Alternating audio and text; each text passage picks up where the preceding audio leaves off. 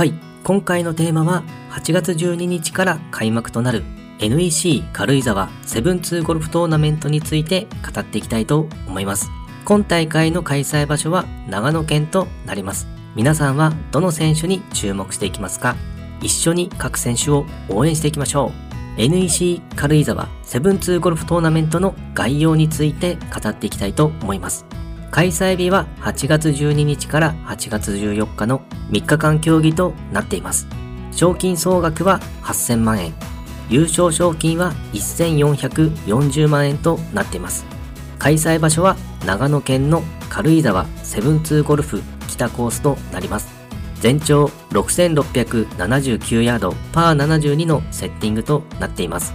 NEC 軽井沢セブンツーゴルフトーナメントの放送配信についてですが、2日目と最終日は地上波でも放送されます。地上波で放送されるのは嬉しいですよね。土日の楽しみが増えてしまいます。皆さんも試合の中継を見る予定になっているでしょうか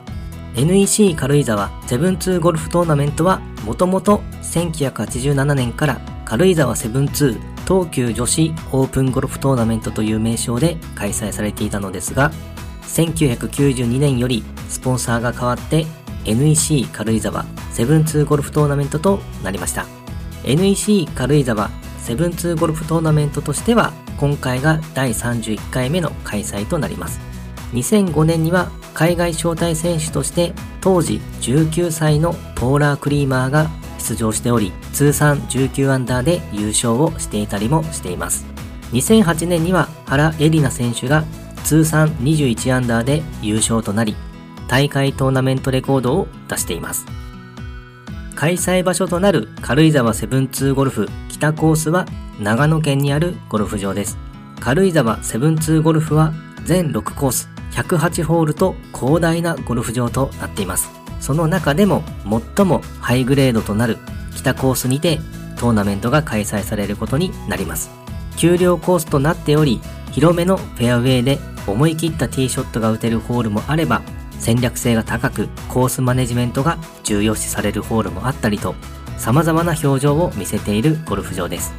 前回の2021年の大会優勝者は個人的に一押しの小祝さくら選手となっています。この時は悪天候のため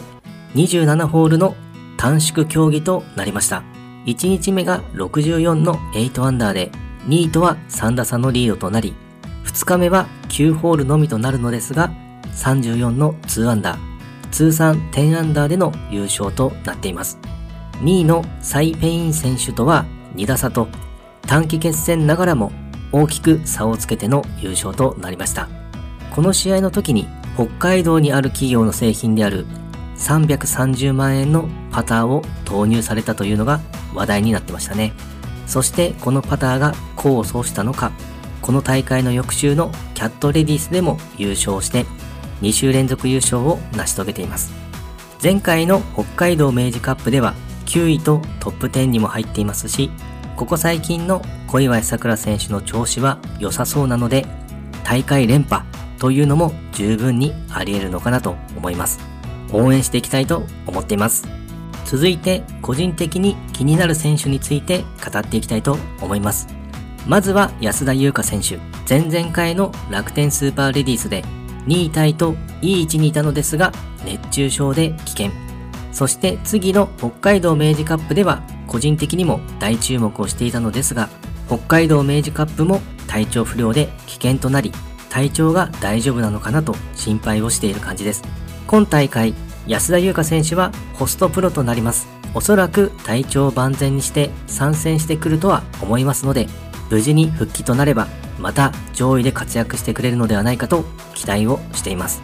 そして安田美優選手、アマチュアの選手となりますが、安田優香選手のお姉さんということです。安田優香選手のキャディーを務めたこともありましたね。美人姉妹ということなので、この2人のツーショットにも注目です。ただ、安田美優選手、ここ最近の成績などについてはちょっと不明だったので、どのような実力なのかが楽しみですね。そして堀琴音選手。AIG 全英女子オープンからの連戦となります。全英女子オープンでは見事予選を突破して15位と健闘をしました。本人も予選突破をして世界を相手に戦えたことに対して全部レベルが上がったという自信もついているようです。なので国内でさらなる活躍を期待できるかもしれません。スタッツ的にはパットが決まってくるともっと上位で活躍していきそうです。強行日程で疲れもあるかもしれませんが注目していきたいと思います。そして勝南選手、堀琴音選手と同様に AIG 全英女子オープンからの連戦となります。全英女子オープンでは残念ながら結果は予選落ちとなっていましたが、初日の序盤はスコアを伸ばして上位にいたりもしたので、海外の試合で得た経験を活かして、また国内で活躍してほしいですね。前回の大会では3位タイという結果を出しているので、コースの印象は良いイメージを持っているのではないかと思います。スタッツ的にはフェアウェイキープが低い感じですが、パーオンの成績が良いので、ショット力でカバーしている感じなのでしょうか。全英女子オープンの経験を活かして頑張ってほしいですね。そして岩井千怜選手、双子の妹の方になります。岩井千怜選手は髪も長く女の子らしいというキャラクターになっています。今季になってめきめきと実力を発揮してきてますね。前回の北海道明治カップでは9位という成績になっています。何よりもプレーをする姿で良くても悪くても常にニコニコとしているのが好印象で応援したくなります。強さというのも大事ですが、こういうプレーに対する姿勢も大事だなと思います。個人的にもラウンドするときには見習いたいなと思います。そして岩井明恵選手、双子のお姉さんの方になります。岩井明恵選手は髪が単発で男の子っぽい雰囲気がありますね。こちらも今季になって実力を開花させてきてますね。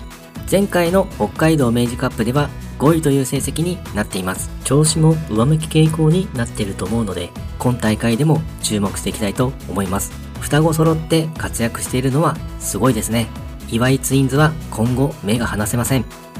そして原英莉花選手。ここ最近は初日が好調。しかし2日目に波に乗れずスコアを崩しての予選落ちというパターンが続いていますね。スタッツ的にはドライバーやパーオン率などが良さそうな感じですが、課題はショートゲームでしょうか？調子の波が大きいのかもしれませんが、今大会では予選突破を目指していってほしいですね。そして、尾関彩美悠選手。19歳のツアールーキーです。去年はこの大会にアマチュア選手として参戦しており、予選を突破して32位という成績でした。今年はプロとしての参戦となりますね。ツアールーキーながら今季はすでにトップ10入りが2回あります。前回の北海道明治カップでは予選落ちとなってしまっていますが、実力を秘めている選手だと思うので、今大会のプレーに注目していきたいと思います。